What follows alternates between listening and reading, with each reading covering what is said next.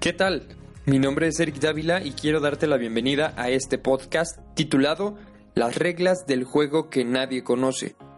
En este podcast quiero compartir contigo tips, herramientas, experiencias y todo lo que pueda generar valor e impactar positivamente tu camino de emprendedor. Comencemos.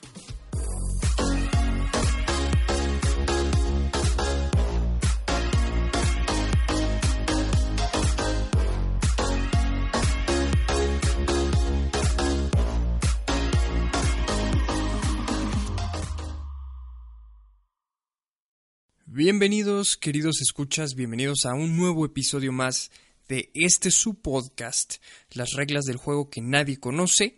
Ya saben, el podcast en donde compartimos, aportamos, conversamos sobre todas aquellas experiencias, opiniones e incluso noticias que nos van a ayudar a convertirnos en emprendedores o incluso ser mejores emprendedores. Si acabas de llegar, déjame presentarme.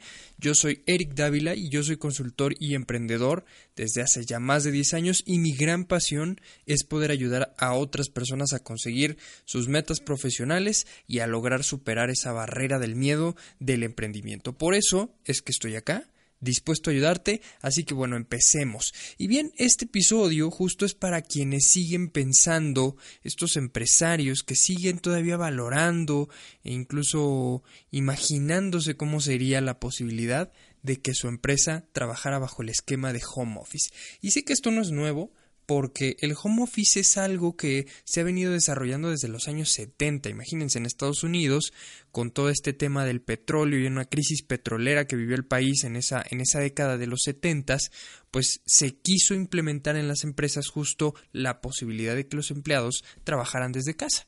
Y entonces ahí fue cuando nace el home office. Y bueno, a lo largo de estos años que han pasado, ha habido mucha controversia de si el home office realmente es una alternativa viable para poder generar productividad. Muchas empresas han implementado este esquema de trabajo. algunas les ha ido bien, algunas también les ha ido mal, pero entendiendo un poco más el trasfondo de este, de este controversial concepto de trabajo, es que podremos tomar una decisión de si conviene o no realmente implementar el home office. Entonces, eso es a lo que, a lo que nos vamos a, a dedicar el día de hoy y he decidido hablar sobre este concepto porque todavía sobre todo en la cultura latina, habemos muchos empresarios que siguen valorando, siguen pensando, siguen todavía mitificando este concepto del home office y no queremos realmente soltar y cambiar el esquema. Entonces,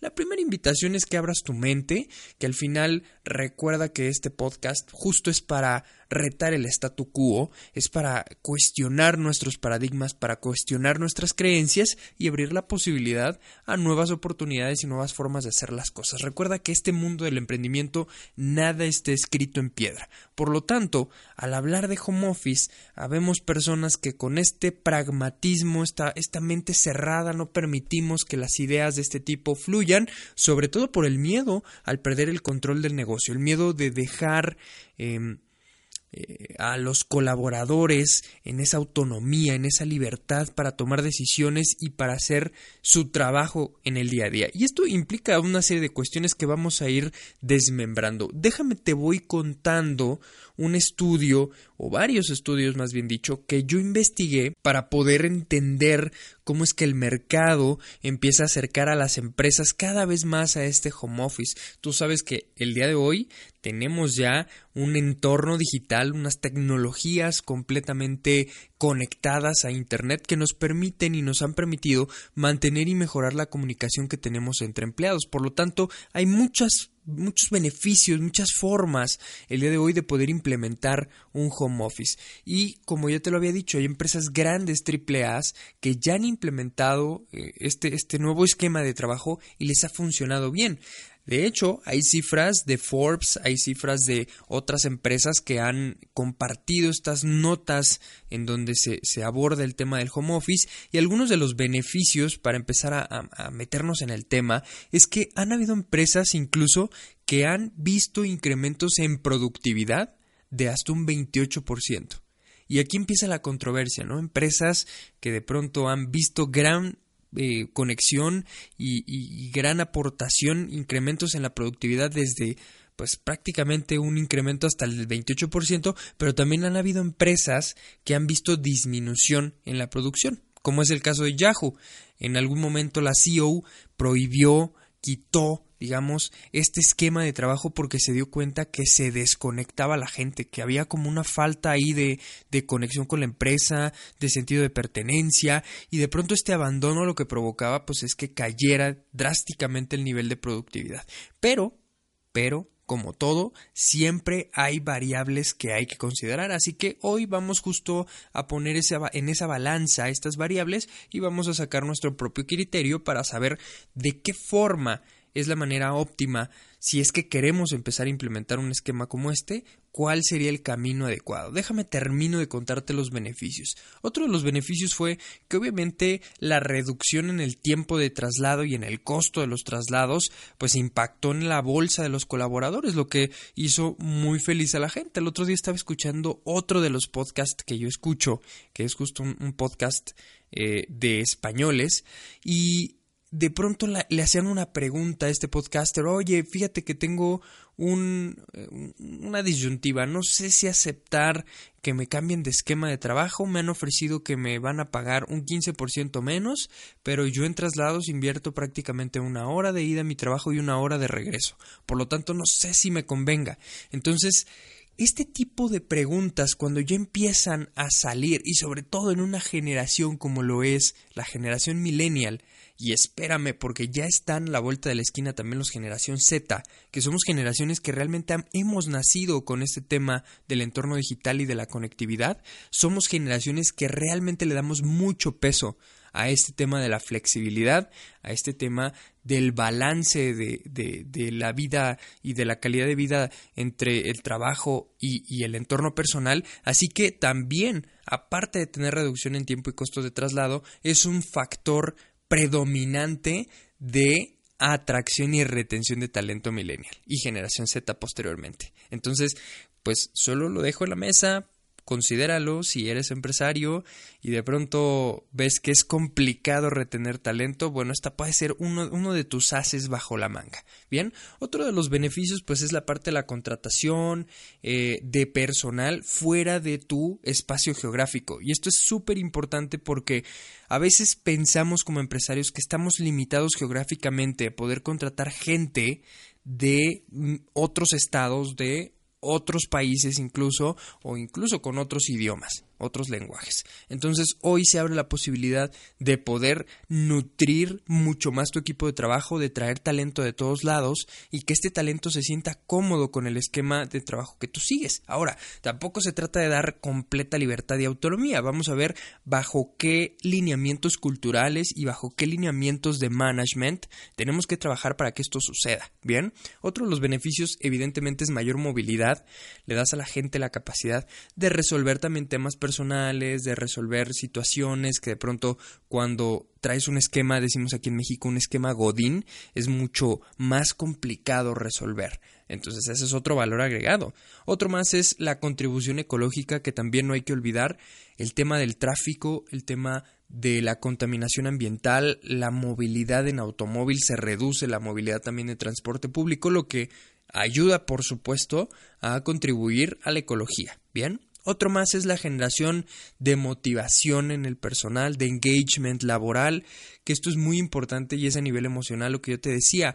Cuando la gente realmente empieza a satisfacer factores eh, motivacionales. ¿Cuáles son estos factores motivacionales? Bueno, pues son los factores que vienen después de pagar la luz, la renta, el agua, el gas. Estos factores motivacionales que te hacen ser feliz, que generan dopamina en el cuerpo. Por ejemplo, si tú, si a ti te gusta la música, bueno, tocar media hora la guitarra o algún instrumento musical, pues ese factor de satisfacción te genera dopamina, te hace sentir mejor y a nivel fisiológico incluso te ayuda a mantener tus niveles de cortisol en regla, que si recordamos en algún podcast te lo comenté, el cortisol justo es la hormona del estrés. Entonces eso nos ayuda a mantenernos en un estado mucho más alegre, más eh, contentos y evidentemente esta motivación nos hace valorar mucho más nuestro trabajo, valorar mucho más nuestra función. Y más si esta empresa que, que, implementa justo el esquema de home office pues trae un PTM que si no sabes qué es un PTM bueno te invito a que escuches el episodio anterior que justo tiene que ver con un propósito de transformación masiva. Y estos dos elementos hacen que, bueno, los colaboradores que trabajen con nosotros se sientan súper conectados con nuestra misión, con lo que pretendemos con ese PTM y evidentemente con la forma en la que gestionamos los resultados del negocio. Bien, otro de los beneficios también es la mejor distribución del tiempo, eligiendo pues libremente a qué hora quieres empezar a trabajar.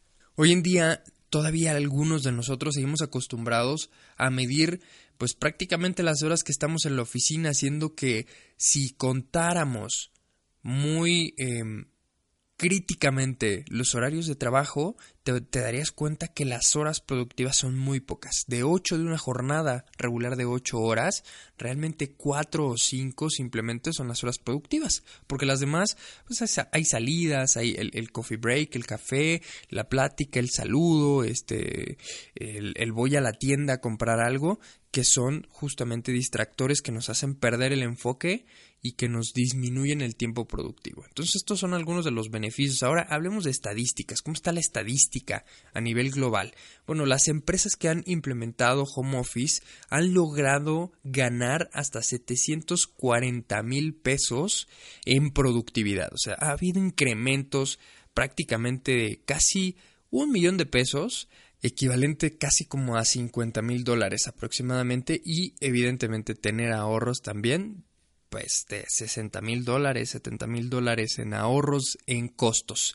Entonces, imagínense la cifra. Simplemente aquí en México, que es mi país eh, natal y es en donde estamos justo grabando este podcast, aquí en México el 75% de la gente considera que el factor del home office es muy importante como parte de la flexibilidad laboral que mejora la productividad de la gente. Imagínate, el pensamiento del 75% de la gente que labora en este país, en México, piensa que es un factor muy importante. Ahora el 48% consideraría incluso dejar su empleo actual para poder trabajar en una empresa que dé ese esquema de home office. El 49% de la gente se cambiaría de empleo si le dieran la posibilidad de trabajar por objetivos y no solo por cumplir el horario, que esto es el esquema tradicional, ¿no? O sea, llegas aquí a las 9, te vas a las 6 de la tarde, cumples con tu horario y aquí como capataz está tu supervisor, tu gerente, viendo qué estás haciendo, que no te metas a Facebook, te restringen las redes, te restringen la conectividad, no puedes incluso tocar el celular y tienes que estar viendo, volteando a ver a tu computadora y que no tenga acceso a YouTube, Netflix ni nada de esto, porque entonces eres improductivo y te pagamos por no hacer nada. Este esquema ya murió.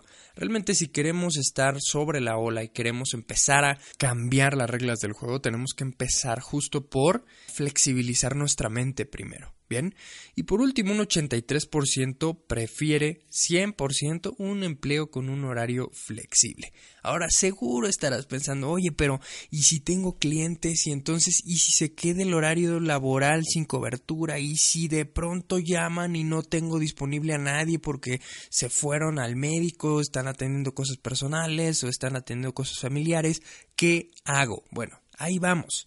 Déjame terminar con, las, con los datos estadísticos. Según un estudio realizado por varios países en Latinoamérica, el 42% de las personas cree que haciendo home office sería mucho más productivo. Imagínate, casi la mitad de la gente, eh, casi la mitad de las poblaciones económicamente activas piensa en este factor, que podrían ser más productivos justo en casa.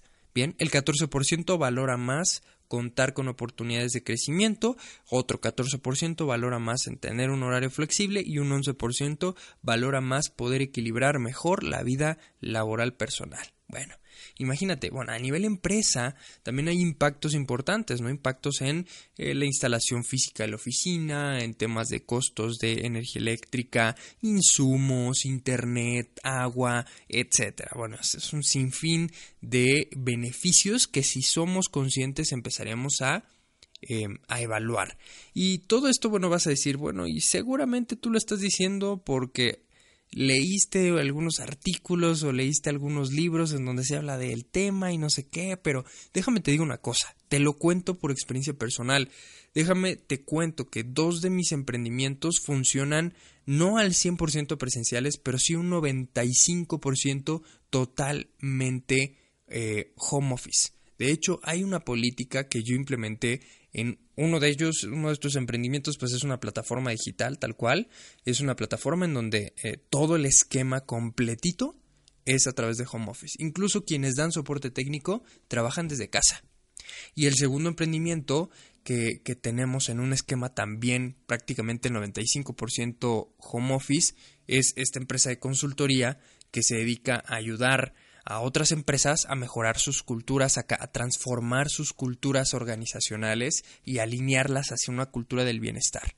Entonces, son empresas que incluso con un requerimiento de profesionales calificados sigue funcionando bajo un esquema completamente, podría atreverme a decir, completamente en home office. Claro, Claro, hay formas de llevarlo a cabo, hay formas de poder gestionar un equipo de trabajo de esta manera. Y déjame cerrar con el, tema estadístico de números, con, esta, con este tema que es súper importante. Un estudio que realizó una consultora que se llama Frost and Sullivan reveló que en los próximos años prácticamente el 35% de la población trabajadora a nivel global realizará actividades desde casa, ya sea de una forma total o de una forma parcial. Dos encuestas de Global Workplace Analytics indican que el 65%, imagínate el dato, 65% de las personas quieren un trabajo de forma remota y el 36% prefiere home office antes que un aumento. Entonces aquí están factores de valor. Si realmente tú estás pensando en hacer una propuesta de valor a tu empleado, considera un factor, porque esto es lo que te está diciendo el mercado de talento el mercado de talento ya no quiere un esquema tradicional de trabajo, ya prefiere incluso antes que ganar más dinero, poder tener esta flexibilidad. Entonces ya te he dado la justificación de la percepción del contexto a nivel global de lo que está pasando con este fenómeno llamado home office o trabajo, teletrabajo, trabajo remoto, como quieras llamarlo. Ahora, hay algunos retos que tenemos que empezar a trabajar y quiero ponerlos sobre la mesa para que los vayas identificando, porque son cosas que seguramente eh, vas a tener que enfrentar y vas a tener que saber cómo modificar eh, la parte mental tanto tuya como, como la de tus colaboradores. Entonces la primera es la brecha generacional.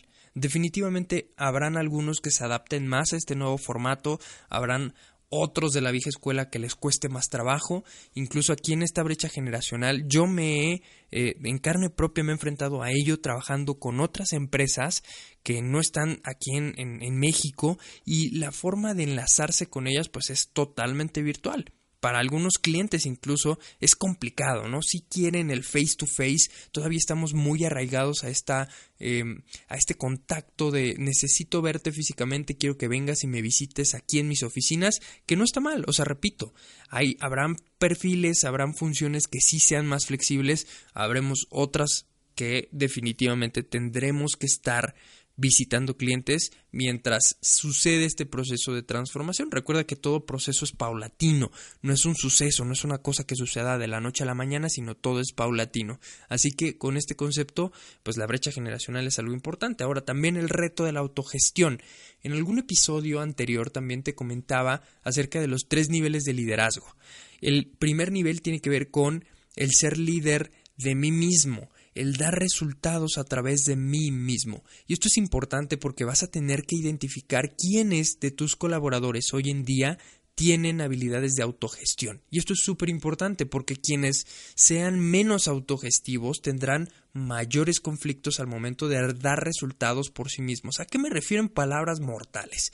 En palabras mortales habrá gente que tenga la disciplina, que tenga eh, la organización necesaria para poder dar resultados sin que su jefe le esté em, correteando y habrá gente que le cueste más trabajo y que tendremos que ayudar a madurar en este proceso de autogestión. Bien, pero como todo, siempre eh, identificando los perfiles podremos tomar acciones para poder ir desarrollando a la gente. Ahora, también otro de los retos es contar con líderes capacitados hasta yo mismo, ¿no? como empresario, como cabeza de la empresa, es importante que sepa a qué me voy a enfrentar al hablar de home office, al hablar de teletrabajo. Por lo tanto, tengo que estar capacitado y mis líderes tendrán que estar capacitados para poder gestionar equipos a remoto. Bien, eh, otro de los factores es cambiar el esquema de medición de desempeño por el, esquema de medición por resultados. O sea, ya dejemos atrás la jornada, la puntualidad, todos estos factores que parecían como más de fábrica, más de producción, y vayámonos por resultados. Aprendamos a definir objetivos, aprendamos a definir y a comunicar expectativas que no son lo mismo. Bien, te recuerda, importantísimo otro de los retos, reglas claras, reglas por escrito, reglas que sean muy transparentes y esto sí es hiper importante. Cuando trabajas bajo un esquema de este tipo yo me he dado cuenta que sí las reglas tienen que estar bien establecidas, tienen que estar incluso en papel firmadas, bien comunicadas para que no haya después reclamos ni malos entendidos. Siempre una causa tiene una consecuencia. Si tú has generado una línea correcta de comunicación, muy probablemente tu colaborador se sume a la ola y permita que esto suceda, pero en muchas ocasiones también tendremos que ser muy tajantes con las consecuencias de no entregar el trabajo en tiempo. Bien, y esto habla de resultados. Reglas claras, objetivos claros, bien entendidos para que eh, no haya confusiones. Y también es un tema de romper paradigmas, que es otro de los retos importantes, cambiar la forma en la que pensamos. Y evidentemente otro de los factores es la comunicación. El tener teletrabajo no implica soltar a los empleados, darles autonomía y dejarlos que ellos hagan lo que quieran, sino implica mantener una comunicación constante. Es más, necesitamos como líderes generar mayor presencia con los colaboradores. Entonces, este es otro de los retos. Y hay otro de los retos que incluso algunas empresas también comentaban que ya han implementado este, este factor de, del teletrabajo y es la aminoración de la innovación. Se dice que por no tener este contacto físico, estas reuniones em, presenciales, se ha perdido la innovación. Pero bueno, este es otro de los retos que vamos a poder trabajar eh, bajo un esquema parcial de teletrabajo. Entonces déjame decirte cómo implementar. Yo básicamente he resumido esto como en cuatro puntos importantes para poder implementar, desarrollar una cultura de teletrabajo. El primer punto que yo pude identificar es necesitas comunicarte claramente con tu equipo de trabajo sobre cuáles son los objetivos que tiene su puesto en particular, que tiene la organización también, cuáles son los resultados clave que espera obtener, pero también cuál es la expectativa tuya como líder de su función. ¿Qué es lo que esperas para su función? Y esto es hiper, mega importante, porque estás hablando de un cambio y como todo cambio se debe comunicar hasta con las piedras. Por lo tanto, es importante que bajo un nuevo esquema, un nuevo formato de trabajo, siempre permanezcas comunicando claramente qué esperas, las expectativas, los objetivos y sobre todo permanecer bajo un esquema completamente de feedback continuo. Feedback que es esa retroalimentación no solamente que tú le das a tu colaborador, sino también la retroalimentación que él te dé a ti. Entonces es una práctica que tiene que ver con esta bivalencia de comunicación importantísima. Ahora también el segundo punto es abre canales de comunicación. Ya hoy ya no hay pretexto. Hay tecnologías de información y comunicación que nos permiten estar comunicados todo el día. Tenemos casi el 90% de la población tiene smartphones. Entonces aprovechemos las herramientas digitales, conectémonos con nuestro equipo de trabajo, mantengamos presencia continua con ellos, crea reuniones, agenda reuniones digitales, incluso hay en la metodología de Scrum, que si no sabes qué es Scrum, bueno, te invito a que investigues de hecho, ya hemos nosotros creado un, episodio al hablar de esta metodología. Hay algo que se llaman daily meetings, que son reuniones de 15 minutos, no más de 15 minutos, diarias con el equipo. Y esto, por ejemplo, es algo que nosotros implementamos y que está funcionando muy bien. Estas daily meetings nos permiten tener visibilidad, trazabilidad de los proyectos, nos permiten también saber cuáles son los retos a los que se están enfrentando los equipos y poder también destrabar eh, algunos factores que estén imposibilitando la productividad de los equipos. Entonces, encuentra la forma adecuada de generar el canal de comunicación necesario. También el tercer factor es realiza el cambio paulatinamente. Si es que el día de hoy el esquema que tiene tu empresa es totalmente presencial, es 100% presencial. Realiza las adaptaciones, realiza los cambios paulatinos, poco a poco, identifica qué perfiles, que de hecho ese es el cuarto punto, qué perfiles de tu equipo tendrán mayor y menor facilidad a, la adaptación que vas a hacer a este cambio. Invítalos eh, a que formen parte de proponer una nueva forma de gestionar, una nueva forma de, superar este reto que incluso tiene más beneficios para ellos de lo que ellos incluso alcanzan a ver. Por lo tanto, eh, evidentemente nunca perdiendo el enfoque en el resultado, pero que siempre estén ellos involucrados en la toma de decisiones de cómo gestionar su trabajo. Esto es algo súper importante. Ahora sí, simplemente para resumir, el home office eh, que, últimamente ha adquirido mayor popularidad es muy beneficioso en muchos aspectos para tu negocio y para tus colaboradores, por lo cual lo que yo invito es a que todos empecemos a explorar esta nueva alternativa de gestión de trabajo y pues recuerda simplemente que el 60% de los colaboradores prefieren generar un trabajo en este esquema. ¿No? Existen principalmente tres retos a superar. Digamos que los grandes grupos de estos retos son la comunicación, el tema de la continua comunicación, el tema de la coordinación, que es la gestión, que tus líderes estén capacitados para gestionar equipos remotos, y el tema de la cultura, que recuerda que la cultura se construye día con día en las prácticas, en las experiencias que tú le das a tu gente. Por lo tanto, sé congruente. Si decimos daily meetings, son daily meetings. Todos los días, 15 minutos estamos en esa reunión, pese a cualquier motivo. Esto nos va a ayudar a generar esa cultura de autogestión que estamos necesitando eh, fomentar. Así que con los grandes beneficios también en el incremento de la productividad que se ve reflejado todo este, este, impacto tremendo en la forma en la que los equipos trabajan en casa. Solo considera que como cualquier cambio organizacional implica siempre un periodo de adaptación, implica siempre eh, fallos, momentos críticos, momentos en donde incluso tendremos que nosotros entrar a, rescatar ciertos factores, pero siempre es importante eh, considerar que si yo permanezco en ese periodo y permanezco insistente en generar ese cambio, muy probablemente podremos adaptarnos a ese nuevo esquema que será, vuelvo a repetirlo, muy beneficioso. Así que, como primer factor, identifica quiénes tienen el nivel de autogestión necesario para este nuevo esquema. El punto número dos para cerrar es implementa y abre canales de comunicación que te permitan estar cerca de tus colaboradores,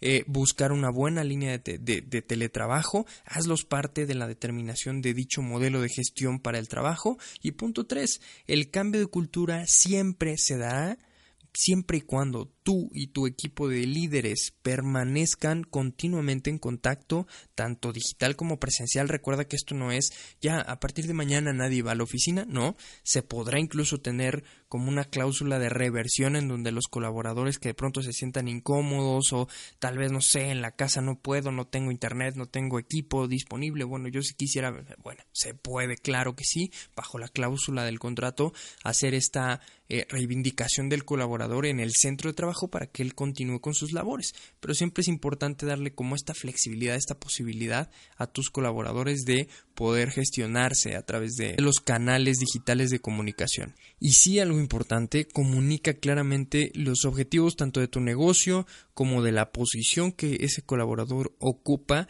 y sus responsabilidades y comunica también tus expectativas para con él.